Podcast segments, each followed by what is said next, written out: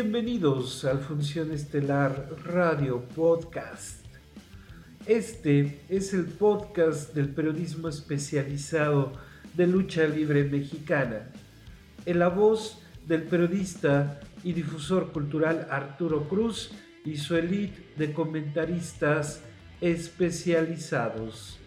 Bienvenidos. Estás escuchando Función Estelar Radio Podcast con Arturo Cruz y su equipo de especialistas.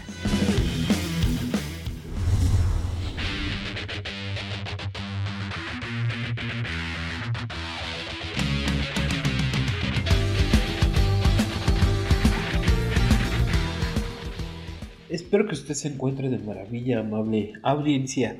Le estoy eternamente agradecido por darle play a este episodio nuevo del Función Estelar Radio Podcast.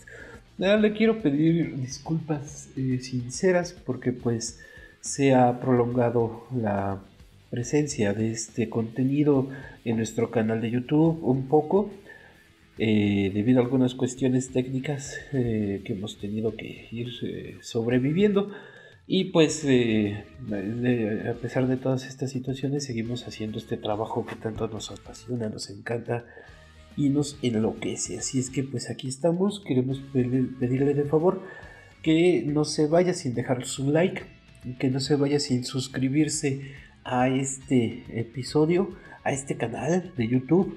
Ya tenemos Spotify, así es que también nos puede escuchar a partir de este episodio, el número 60, en nuestro canal de Función Estelar Radio Podcast en Spotify para que escuche el podcast. Por favor, lo comparte entre sus redes sociales.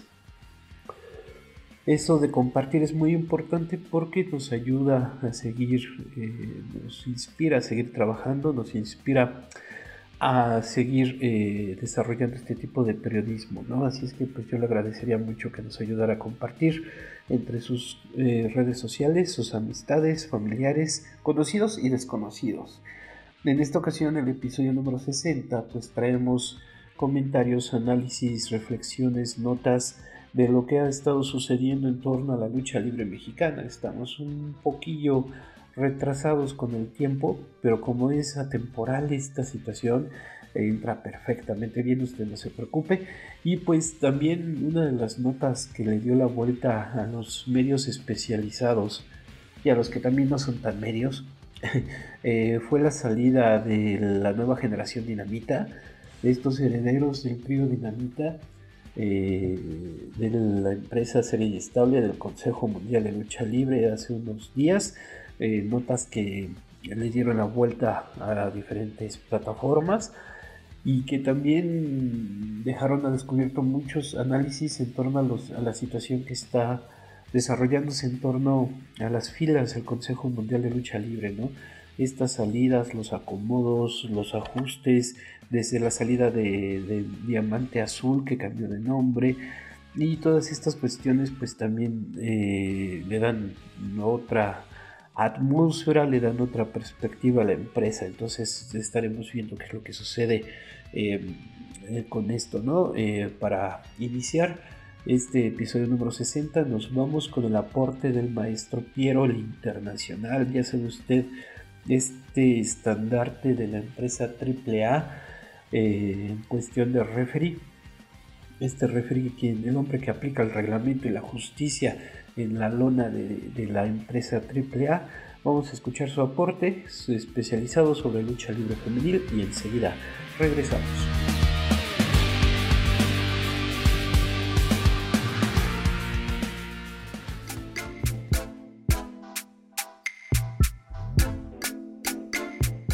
¿Qué tal amigos? Saludo a nuestro gran amigo Arturo Cruz Flores en Radio Podcasts en este gran episodio de Lucha Libre. Eh, saludo a todos los aficionados y también a mis compañeros especializados en este bonito deporte de la lucha libre. Les doy la bienvenida a su amigo Piero el Internacional en crónicas, anécdotas y vivencias de la lucha libre femenil. Y como yo siempre lo he dicho y no me cansaré de decirlo, el deporte que apasiona a las multitudes. En esta noche estaré platicando con ustedes todo eso bello de las parejas de damas luchadoras y después de las tercias que llegaron a existir. ¿Cómo no? Vamos a recordar la primera pareja que hubo a nivel nacional e internacional, la gran señora Irma González, Irma la Dulce, acompañada durante casi 30 años con su hija Irma Aguilar. Anduvieron por toda la Ciudad de México, por todo el país de México, más bien dicho, y por el extranjero. Viajaron juntas a Japón, a Panamá, a Estados Unidos y a muchos y a muchos países de nuestro bello mundo. También tenemos esa pareja de la Sirenita y Zuleima una de Matamoros y otra de la Ciudad de México. ¿Cómo no vamos a olvidar a esa gran pareja de la Pantera Sureña y Reina Gallegos, que durante muchos años fueron las campeonas de la arena? Naucalpan del Estado de México fueron campeonas de parejas del Estado de México y después nos vamos con dos enmascaradas rudas aguerridas, la diosa de plata y la Venus, que también formaban pareja en diferentes lugares de la República Mexicana. Como no mencionar a Estela Molina y a Marina Rey, dos rudas, aguerridas, dos luchadoras que andaban por todos lados dándole batalla a todas las técnicas. Posteriormente, dos hermanas, dos enmascaradas, la India Sioux y la Marquesa, que también eran de las rudas sensacionales en cuestión de enmascaradas. Y cómo no vamos a olvidar a esa pareja de la bruja y la briosa, amigas, se querían y andaban casi siempre, siempre juntas. También a los inicios de Chela Salazar, ella era mucho pareja de la señora Irma González. ¿Cómo nos vamos a olvidar de esos encuentros que veíamos donde actuaban Irma González y Chela Salazar, que en paz descanse? Chabela Romero, que también en paz descanse, ella no tenía pareja, pero siempre la ponían con Estela Molina, con Vicky Williams, con la Monster. Ella era la que recibía a todas las extranjeras y eran sus parejas para luchar contra las Irmas, contra Estela, contra Marina, contra Pantera, contra Reina Gallegos. Y después nos vamos hasta Puebla, esa pareja de las viudas negras, primera y segundo. También vimos mucho a estas dos grandes damas poblanas luchar por muchos lugares de nuestro querido México. Y como no olvidar a Verónica, esa linda luchadora de cabellera larga y a Selene, una enmascarada. Siempre andaban juntas haciendo pareja por muchos lugares. Y también la pareja de Charito Silva y Rosita de la Cruz, una veracruzana y la otra poblana. Marta Villalobos y la mujer salvaje allá por los años de 1984-85 86 cuando entran las damas luchadoras y regresan a nuestra capital las mujeres, Mujer Salvaje y Marta Villalobos. Y también vamos a recordar esa pareja de Rosy Moreno y Lola González que anduvieron por muchos lugares dando de qué hablar y diciendo que eran las mejores rudas y sí, efectivamente, las mejores rudas de nuestro querido México la Tejana y la Valentina. ¿Quién se va a olvidar a esas lindas luchadoras, la Tejana de cabellera larga hasta la cintura y la Valentina, una rubia de muy buen cuerpo? Excelentes luchadoras que eran del norte. Y después nos vamos a hablar ya en los años 80 cuando empiezan los tríos, esos famosos tríos que hicieron Irma González, Irma Aguilar y Lola González. No tenían nombre, no les decían de algún de algún apodo, pero ellas pensaban que Lola González era hermana de Irma González y no, únicamente compañera de trabajo, ruda y técnica. Posteriormente ¿Cómo vamos a olvidar ese momento cuando entran al toreo de cuatro caminos las monjas asesinas? ¿Quién va a imaginar que en una función de lucha libre se presenten tres monjas? Pues nada más que eran Lola González, Rosy Moreno y Rosa María. Después nace la tercia de las Amazonas, Sirenita, Chela Salazar, que en paz descanse, y la Morena de Fuego, Zuleima. Después nace esa gran tercia de las magníficas, Pantera Sureña, Reina Gallegos y Vicky Carranza. Posteriormente, ya son coliseínas y son de la Arena México, las, las diabólicas o las guerrilleras eran la diabólica del Caribe, María del Ángel, que en paz descanse, y Tania la guerrillera. Y les decían, o las diabólicas o las guerrilleras y posteriormente las rockers, las rockeras, ya cuando nace AAA, Marta Villalobos, Wendy y Pantera Sureña. Y también como vamos a olvidar a las Nasty Girls The Monster, que en paz descanse, La Briosa y Neftalí. Y las últimas brujas, primero fue Rosy Moreno, Miss Janet y Xochitl Jamada. Fueron las primeras brujas. Después se sale Xochitl y entra Tiffany al lado de Miss Janet y Rosy Moreno. Así que estas son las anécdotas, vivencias con su amigo Piero el Internacional contándoles algo de las damas luchadoras. Hasta la próxima amigos.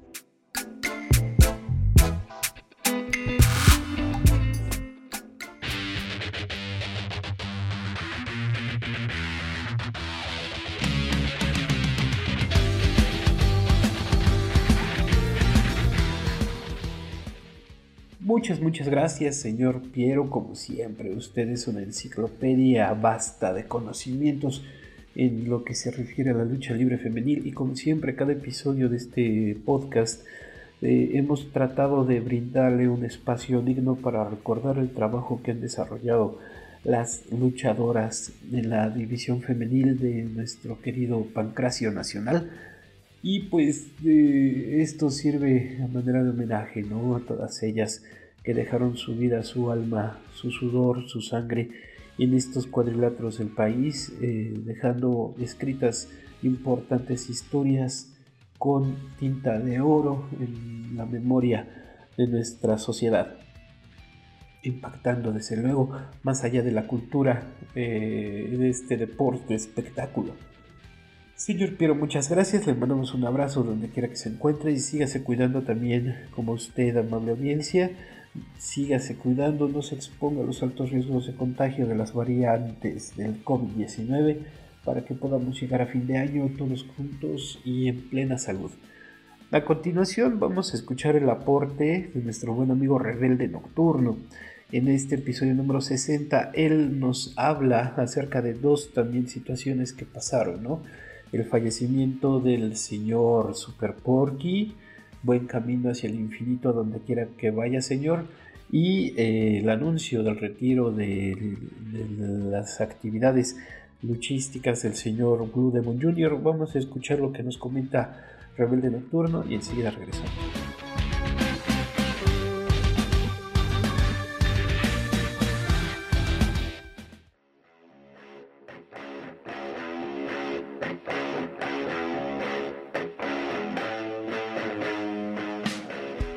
Tenemos una línea de contacto para todos ustedes.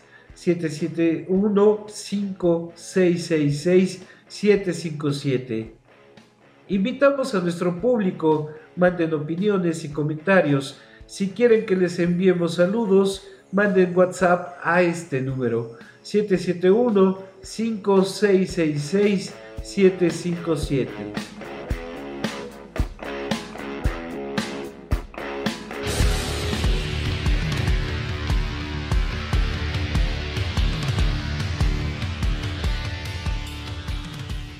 Una de las noticias que causó sensación en el mundo deportivo de la lucha libre fue que Blue Demon Jr. aseguró que se retirará de los encordados en cuanto cumpla 40 años como luchador profesional. El hijo del demonio azul comentó lo complicado que ha significado continuar con el legado de ser Blue Demon, además de cargar con el peso de una leyenda, quien ha tenido que soportar de todo y hasta más para mantener en lo más alto el nombre que le fue heredado. Después de casi 40 años de carrera, el legendario luchador es consciente de que su carrera tiene las horas contadas. En el marco de su 27 aniversario como profesional, afirmó que en cuanto llegue a las cuatro décadas dirá adiós a los encordados. El heredero del Manotas ha construido una carrera que, si bien ha tenido altibajos y polémica, ha sido una de las más emblemáticas en el pancracio nacional y desde mi punto de vista, uno de los mejores juniors en la historia de la lucha libre mexicana. Dos noticias que de una u otra manera impactan fuertemente el arte del goch y el catch, pero que de algún modo dejan huella en la afición y hacen historia en las bellas páginas de este deporte. Arturo, muchísimas gracias. Regresamos contigo. Arturo, muchísimas gracias. Un saludo para ti y todo nuestro auditorio. El pasado 26 de julio recibimos la mala noticia del fallecimiento de José Luis Alvarado Nieves, brazo de plata, o como él prefería, Super Porky, una noticia que a todos nos dolió e impactó. Uno de los luchadores más carismáticos de la baraja nacional dejó el plano terrenal para hacer su presentación en la arena celestial, donde estoy seguro que todos disfrutarán de su presencia y de sus ocurrencias. Sin importar su peso, fue uno de los luchadores más completos que se han tenido en nuestro país esto lo llevó a luchar en varias partes del mundo, principalmente en Japón, y con la empresa norteamericana WWE. Tal era su calidad como gladiador que el propio Batista dijo ser su admirador. Rudo o técnico, siempre era un deleite verlo junto a sus hermanos. Ahora los mosqueteros del diablo se volverán a reunir junto con su hermano Robin y su padre Shadito Cruz. Buen viaje y hasta pronto, Super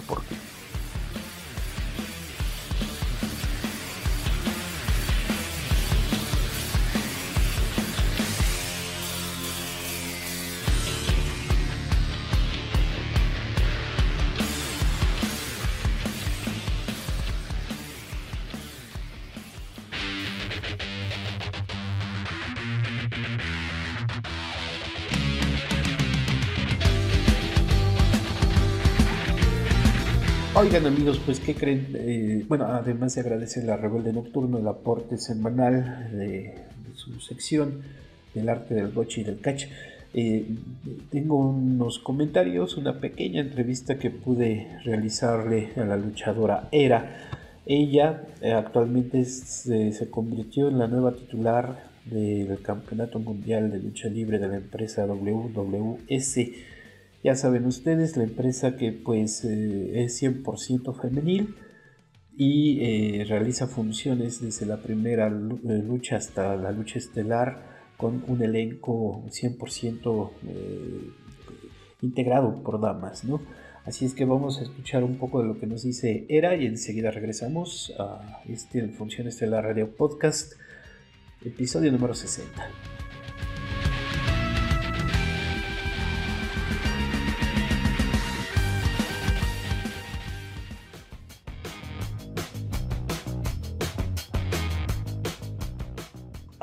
Amigo Arturo Cruz Flores, titular de Funciones de la Radio Podcast, y al equipo de colaboradores y a su público en general.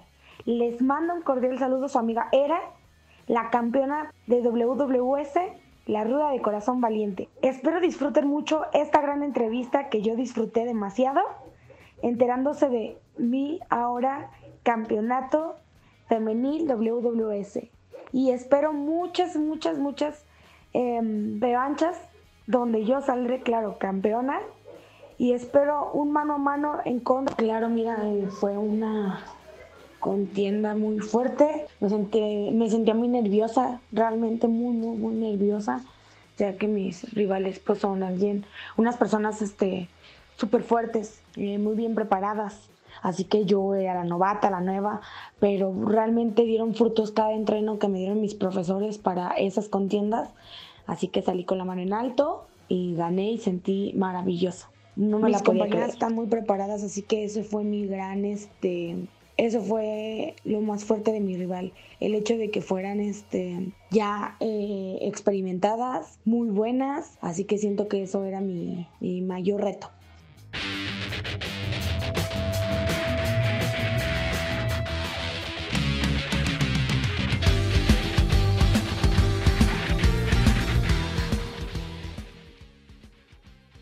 Muy bien, muchas gracias a Era por este tiempo y espacio para que también usted conozca su voz y pueda también eh, conocer más sus reflexiones ante este nuevo monarcado que inicia, ¿no? A continuación escucharemos eh, los aportes de nuestro amigo Santi Hernández y enseguida regresamos.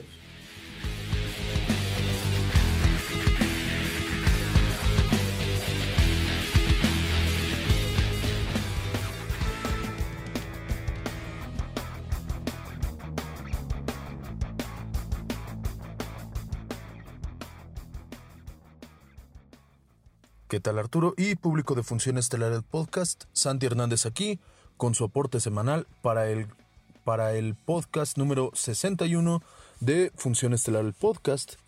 Dije muchas veces podcast, no es así. Pero no importa. Eh, en esta ocasión me gustaría hablarles sobre eh, mi fin de semana, o más bien lo que será mi próximo fin de semana, en donde la Arena Victoria presenta una función este próximo sábado eh, a las 7 de la noche, si no me equivoco, en la cual en el platillo estelar se estarán enfrentando México contra Panamá en máscara contra máscara, cazador salvaje en contra de mala sangre. Es una rivalidad que pues tiene un rato cociéndose, no habían podido eh, enfrentarse de la manera que ellos quisieran, pero en esta ocasión se van a enfrentar sin indulto, sin empate, eh, toda la carne al asador y una máscara caerá. Vamos a ver, ah, vamos a conocer la cara de cualquiera de los dos, ya sea de cazador salvaje o de mala sangre. Pero aquí lo interesante es que en el platillo semifinal se encuentra el sindicato conformado en esta ocasión por Santi Hernández y Rey Dragón para enfrentarse al Strong Club, que es conformado por Memo Romero y Perro de Guerra Jr., no sé si usted recuerde, pero pues ya tuvimos un ligero encontronazo eh, en tierras hidalguenses con Vanguardia Lucha Libre, en el cual eh, Rey Dragón se enfrentó en un mano a mano con Perro de Guerra Jr. Y eh, es de hombres admitir que pues el sindicato influyó en el resultado de la lucha y ayudamos a Rey Dragón a ganar. Y digo, además de todo, logramos hacer que Perro de Guerra comiera unas cuantas croquetas, porque pues bueno, no puedes llamarte a ti mismo Perro de Guerra y no vivir ese nombre. Necesitas saber a lo que sabe la comida de perro si vas a ponerte el nombre de Perro de Guerra. Entonces, entiendo que mucha gente pueda pensar que nosotros estamos como mal o que somos los malos de la historia, pero si usted lo ve desde ese punto, estábamos ayudando a Perro de Guerra a alcanzar su potencial máximo, porque puedo asegurarle que quiere desquitarse y que va a llevar muchísima garra a la próxima lucha eh, en contra de nosotros, en contra del sindicato. Y de Memo Romero me gustaría hablarles porque Memo Romero es alguien a quien conozco de diferentes lugares, he trabajado eh, cerca de él porque no he podido trabajar con él, pero lo conozco ya es tanto de Indie Army Wrestling, como también eh, él ha trabajado con Lucha Libre Vanguardia y con diferentes promociones que se han movido por ahí en el Estado de México, eh, más específicamente ahí en el Centro de Alto Rendimiento de Crash. Y es muy curioso porque a pesar de todos los lugares en los que ha trabajado y de todos los lugares en los que yo he trabajado, eh, nunca hemos cruzado, em, nunca hemos cruzado nuestros caminos. Memo y yo. Entonces, esta va a ser la primera vez que nos enfrentemos, esta va a ser la primera vez que crucemos eh, conocimientos, tanto él como yo, y le puedo asegurar que va a ser una lucha muy interesante, que va a ser un gran evento. Entonces, si usted tiene la oportunidad, si usted nos escucha cerca de, de el Estado de México, dése una vuelta por la Arena Victoria el próximo, el próximo sábado en punto de las 7 de la noche. Y pues allá nos vemos. De verdad, le prometo que será una gran función. Va a ser una gran lucha, en particular el Strong Club contra el sindicato. Muchísimas gracias por el espacio. Gracias Arturo. Gracias a mis colaboradores. Que tengan un gran inicio de semana.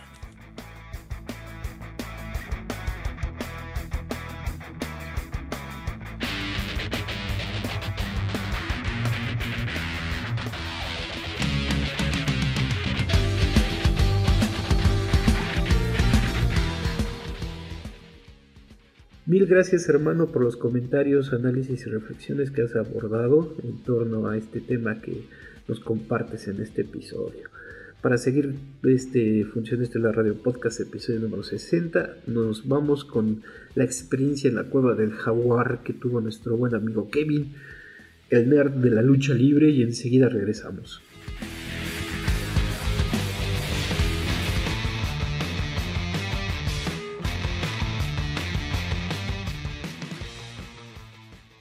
Hey amigos, una vez más el nerd de la lucha libre está aquí con ustedes en Función Estelar Podcast. Y ya saben que esto es un espacio en donde podemos compartir anécdotas, puntos de vista y cualquier ocurrencia de esta vida loca llamada lucha libre, amigos.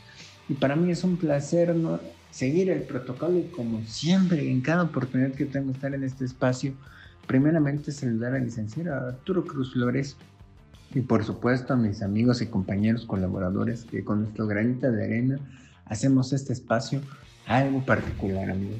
Y bueno, una disculpa que había estado un poquito ausente, estuve ausente el, episodio pasado, algunos problemas de agenda, pero bueno, ya estamos aquí con ustedes, amigos. Eh, compartiendo nuevas cosas y bueno, manteniéndolos al tanto de lo que es la agenda luchística del nerd de la lucha libre. Y ahora con la situación que, que se está experimentando de la tercera ola de contagios, eh, se están regulando nuevamente las actividades, eh, sobre todo lo que son este, eventos considerados masivos. Pero creo que en esta ocasión no se va a suspender, amigos. Y por supuesto que el Nerd de la Lucha Libre va a seguir trabajando. Así tengamos que volver a puerta cerrada. Porque esto, esto no acaba, amigos.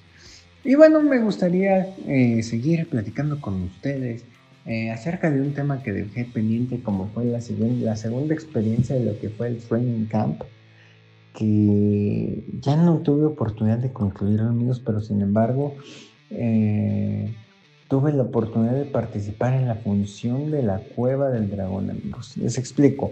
La cueva del dragón es un concepto de lucha libre generado por el profesor Marvin y por, por su amigo este, Takahiro Koyo en donde ellos no pretenden eh, inventar la lucha libre, sino hacerla de una manera diferente a lo que ya tenemos entre diversidades de promotoras y empresas. Y a mí algo que me gustó de, de, lo que es la cueva del dragón, amigos, es que en el estilo en el que me tocó participar fue una batalla, yo considero en el estilo internacional, no solamente porque me fui acompañado de lo que es el buen amigo Shoko, que le mando un buen saludo, sino porque también entramos en una lucha estilo japonés, amigos. Y lo que tiene el profesor Marvin dentro de su cambio, dentro de sus entrenamientos, es que te enseña mucho lo que es la psicología del wrestling, la psicología del estilo internacional, del estilo japonés y la función que se realizó en el clan el pasado 31 de julio eh, fue algo parecido a ello, o al menos sus alumnos.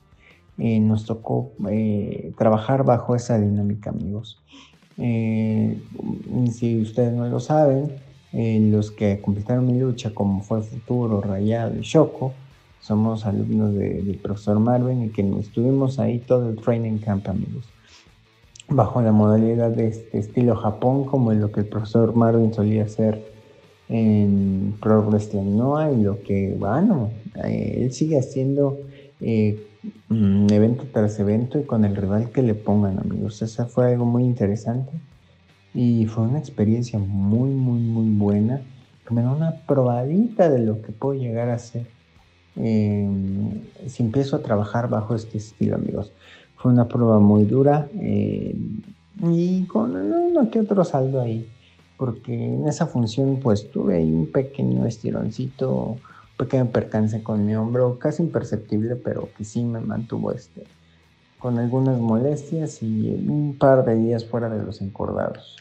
Pero bueno, nada que no se quitar con una buena revisión, una buena rehabilitación de un buen quiropráctico, alfabiótico y medicamentos para desinflamar, amigos. Y fue algo muy, muy, muy bueno que yo espero que, este, no la lesión, sino la, experiencia de la cueva del dragón.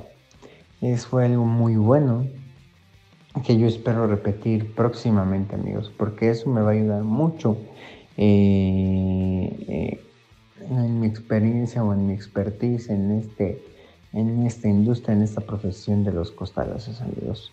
Y bueno, ¿y ustedes qué opinan de que este tipo de estilos se estén dando aquí en México bajo la tela de alguien tan experimentado como el profesor Marvin? ¿Qué piensan amigos? Cuéntenme, quiero escucharlos, quiero leerlos. Por supuesto que pueden hacer llegar a sus comentarios a través de la página de Función Estelar Radio Pachuca en Facebook a través del Facebook del licenciado Arturo Cruz Flores y por supuesto a través de mis redes sociales Facebook, Twitter e Instagram amigos como Kevin Luchador. Quiero interactuar con ustedes amigos, ¿qué piensan? Y bueno amigos, creo que por ahora se nos ha acabado el tiempo. Ni modo, como diría la caricatura, lástima que terminó el, festival de hoy, pero bueno, volveremos con mucho más lucha libre pronto. Mientras cuídense mucho, sigámonos protegiendo, no bajemos la guardia y hasta la próxima.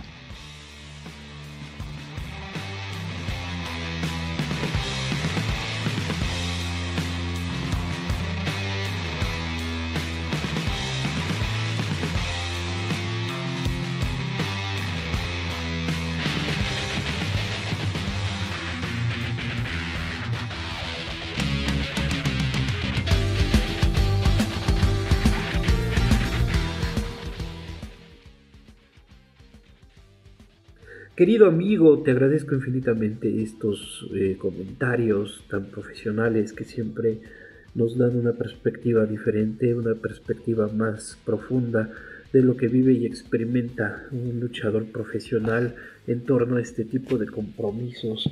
Muy agradecido amigo por este aporte y sé muy bien que vas a seguir creciendo, vas a seguir evolucionando por la manera en cómo desarrollas tu profesionalismo en torno al negocio, amigo. Gracias, un abrazo. Y eh, estamos cerrando ya el episodio número 60. Escucharemos a continuación el aporte que el director general de Entre Cuerdas, nuestro medio hermano Santiago Castillo, tiene para este episodio. Un tema muy interesante. Uno de repente pensaría que no hay, no existe la literatura generada a partir de la lucha libre, ¿no? Eh, o que la lucha libre no sirva de inspiración para los artesanos de las letras poder crear y, generar mundos literarios, ¿no? Pero sí, sí existe. Entonces vamos a escuchar qué es lo que nos prepara Santiago Castillo y enseguida regresamos.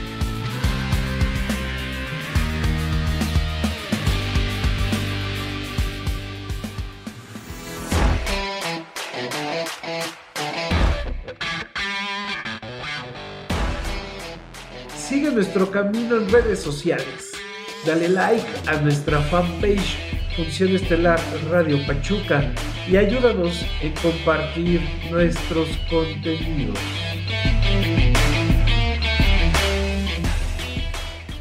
Te saludo con gusto Arturo y a todo el panel de Función Estelar Radio Podcast y pues me da muchísimo gusto estar nuevamente en el episodio número 60 de este podcast y vaya, me gustaría abordar un tema en particular que tiene que ver con lo que realizará entre cuerdas en futuras emisiones, en lo que lleva de su expansión del medio informativo que es a la emisión radial a través de Radio Universidad Tulancingo.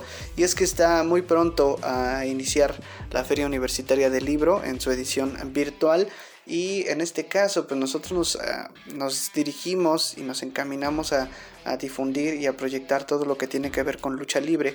Y no tenemos que dejarnos atrás en lo que respecta a este evento cultural porque la lucha libre es mucho más que el deporte, es mucho más que las funciones, que los luchadores eh, y queremos justamente hacerlo a través de un serial especial que tendremos preparado durante este mes antes de iniciar la full y posterior a terminarla y queremos justamente proyectar y acercar al público de la región y que escucha desde luego entre cuerdas a través del stream streaming en www.uah.edu.mx diagonal Tulancingo Radio. Y lo que tenemos preparado es una serial eh, como mencionaba hace un momento de literatura con lucha libre porque sí, sí hay libros de lucha libre hay mucho más allá de lo que puede inspirar este deporte. Hay libros de fotografía, hay libros eh, normales, hay novelas que hablan de lucha libre, hay poemarios de lucha libre, hay muchísimas otras cosas y vamos a acercarles en específico tres obras de autores hidalguenses que vale muchísimo la pena compartir, que vale muchísimo la pena conservar si son amantes al deporte, acercarse a estas obras si no han tenido la oportunidad, porque de verdad que aportan mucho culturalmente al deporte y desde luego a la región de Hidalgo. Ojalá que tengamos mucho más material de este tipo. Y de igual manera contaremos con una breve introducción acompañado de eh, alguien que se ha encargado de difundir a lo que refiere a la lucha libre en distintos escenarios desde su editorial Artes 9 con... Eh, José Miguel Alba Urquina y eh, vaya, al final vamos a estar hablando mucho de la huella que ha dejado este deporte, el deporte más cultural que tenemos en nuestro país, a través de diferentes escenarios. Espero que sean de su agrado, de verdad que a lo mejor vamos a alejarnos un poco de compartir las historias de los gladiadores, de compartir eh, las anécdotas, el cómo debutaron, la emoción que tenían, pero vamos a acercarnos a otra parte de la lucha libre, vamos a voltear a ver, vamos a bajarnos del cuadrilátero y vamos a nosotros ahora a observarla, pero desde libros, a través de hojas, a través de cuentos, a través de sus autores que de alguna manera tuvieron que acercarse al deporte para poder hablarnos en el mismo idioma, para poder conocer desde las entrañas de las letras, de, de todo ello, cómo se gesta un poema, cómo se gesta eh, una buena historia, un cuento, que de verdad hay cuentos increíbles. Y de alguna manera y a manera de comercial, ya que mencioné quién va a acompañarnos en el inicio y la presentación de este serial de libros, bueno, va a estar eh, hablándonos Oscar Baños Huerta, el titular del libro Arras de Lona, que cuenta y tiene eh, pues relatos y cuentos específicamente de lucha libre en cuanto a máscaras, luchadoras, entrenamientos. Y hay uno en particular que me encanta porque tiene que ver con uno muy particular de la ciudad de Pachuca Hidalgo, que es eh, una arena muy especial que quizá en alguna edición diferente de este podcast de Función Estelar pueda compartirles ese relato para que conozcan este escenario y seguramente con el puro cuento y la narración podrán ubicar si ustedes son aficionados de Hueso Colorado Pachuca Hidalgo y si no lo son seguro les dará curiosidad de cómo está conformada esta arena de la que hablo pero no voy a decir más. Vamos a tener también al autor del Hijo del Quiote que es justamente una historia que habla de lucha libre pero no de lucha libre de la capital no de lucha libre de una zona metropolitana,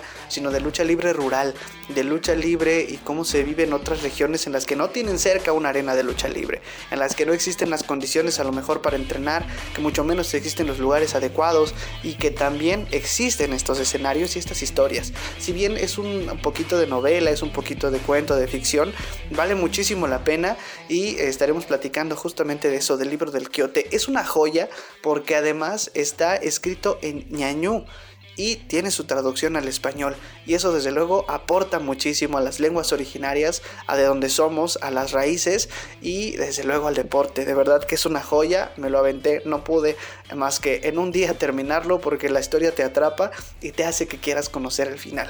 Y no por menos importante, eh, la última pieza de la que estaremos hablando es de la más reciente obra que hay de lucha libre acerca de un poemario que escribió justamente el titular de este podcast, Arturo Cruz. Vamos a platicar un poquito también por qué explorar otros géneros, por qué hablar en lucha libre en, otro idioma, digámoslo así, en otro tenor, pero no alejado del mismo, porque también eh, lo he escuchado en algunas narraciones, poesía en movimiento es lo que es la lucha libre, y bueno, existe la poesía de lucha libre escrita eh, justamente por Arturo Cruz Flores, el padre de la lucha del...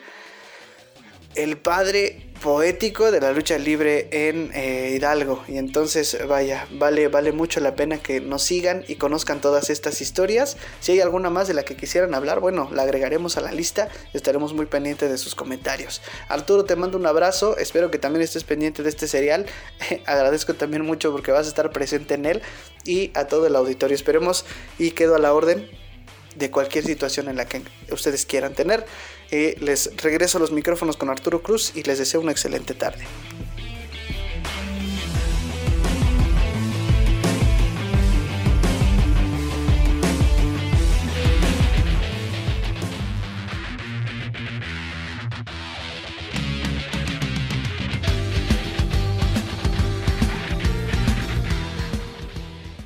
Es correcto, muchas gracias amigo Santiago Castillo por la invitación a un servidor para formar parte de este serial literario que estará realizando eh, entre cuerdas.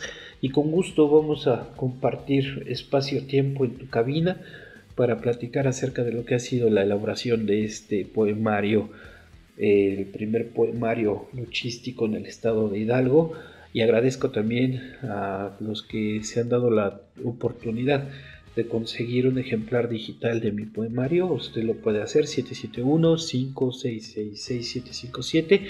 Mande WhatsApp para informes y nos ponemos de acuerdo con mucho gusto. Tiene un costo de 100 pesos es muy accesible, así es que fomentemos la lectura y usted puede obsequiarlo también a sus amistades o amigos o hijos o familiares. Muchas gracias Santiago, yo no tengo más que decir que agradecerle a usted que nos haya acompañado en este episodio número 60. Gracias a mis queridos amigos que integran parte de este equipo fenomenal de analistas eh, expertos en el medio. Eh, muchas gracias desde sus espacios a Rebelde Nocturno, al señor Piero Internacional, a Santi Hernández, a Kevin y al mismísimo Santi Castillo. Muchas, muchas gracias a todos ustedes. Nos escuchamos el próximo episodio que yo espero ya recuperemos la regularidad de estar publicando nuestros contenidos. Síganos en nuestro Spotify, en el Funciones de la Radio Podcast y comparta también, por favor, todos nuestros contenidos que vea por allá.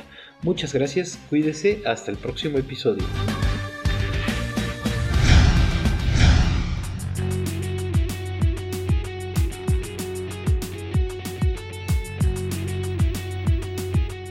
Estás escuchando Función Estelar Radio Podcast con Arturo Cruz y su equipo de especialistas.